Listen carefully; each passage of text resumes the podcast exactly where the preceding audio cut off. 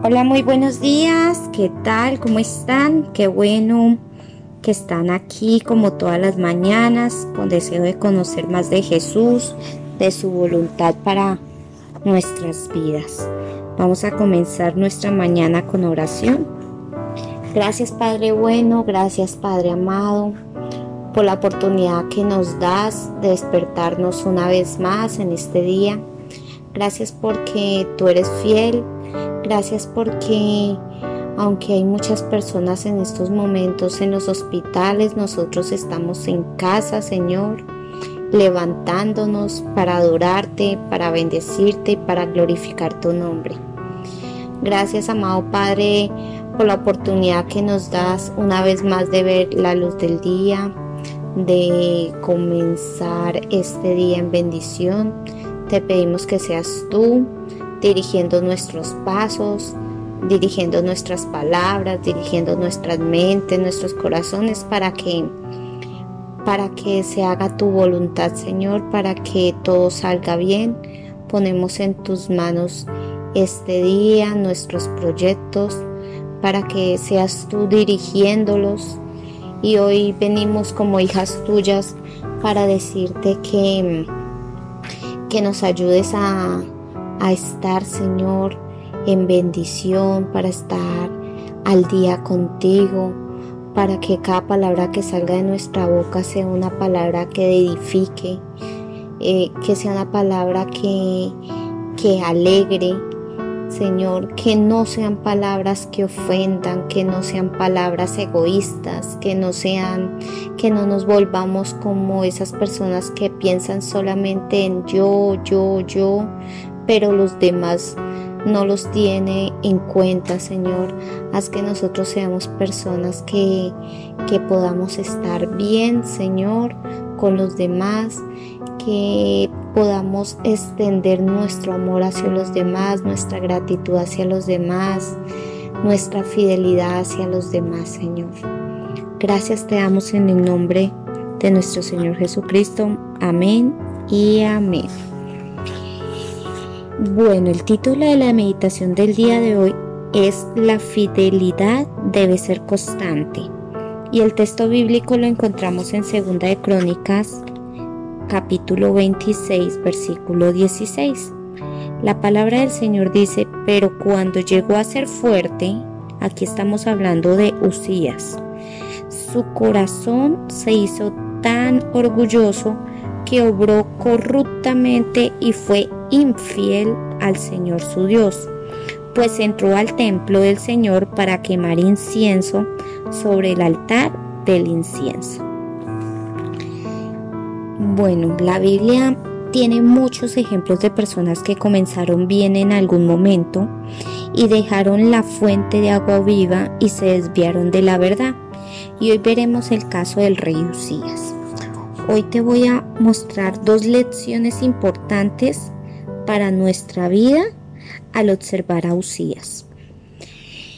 El, rey Usías reinó por 52 años en Judá y comenzó su reinado desde muy pequeño. Él solamente tenía 16 años cuando su padre murió y lo hizo bajo el temor de Dios, haciendo lo recto, persistió en buscar a Dios todos los días en que vivió el profeta Zacarías.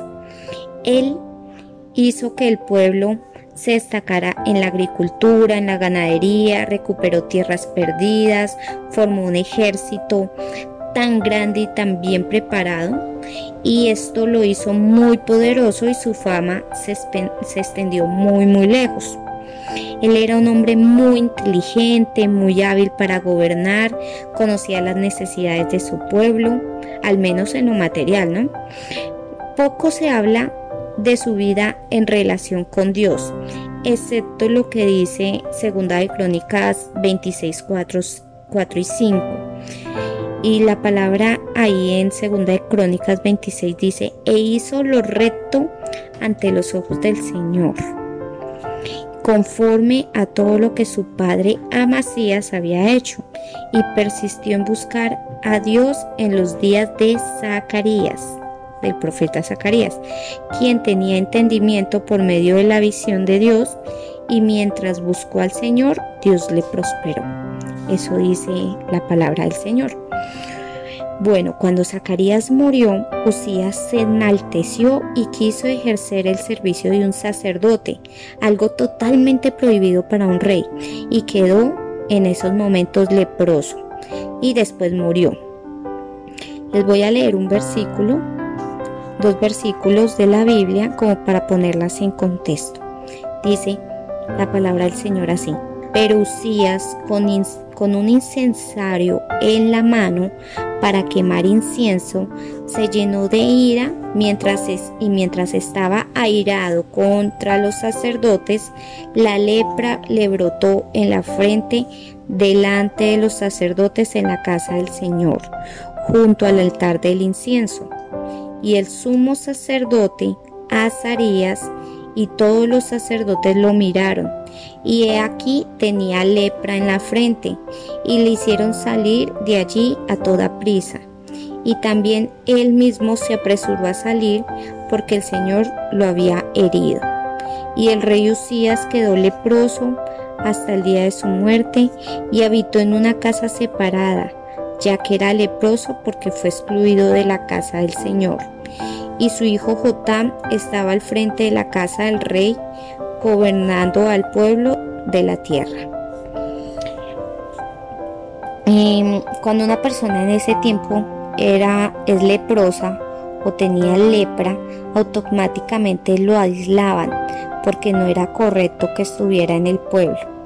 Acá la palabra del Señor decía que, que se airó, que realmente le quedó leproso y después de la lepra murió.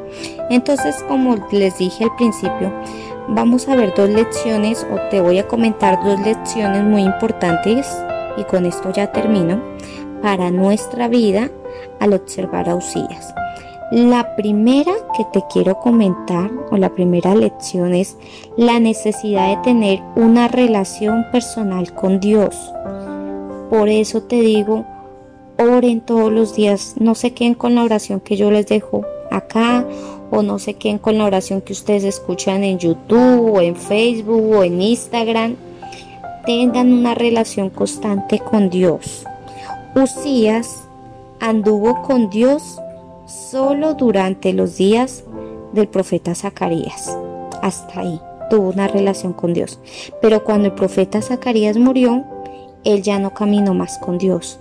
¿Y qué pasó cuando ya no empezó a caminar con Dios? Se airó, pecó, le dio presa, eh, lepra y luego murió.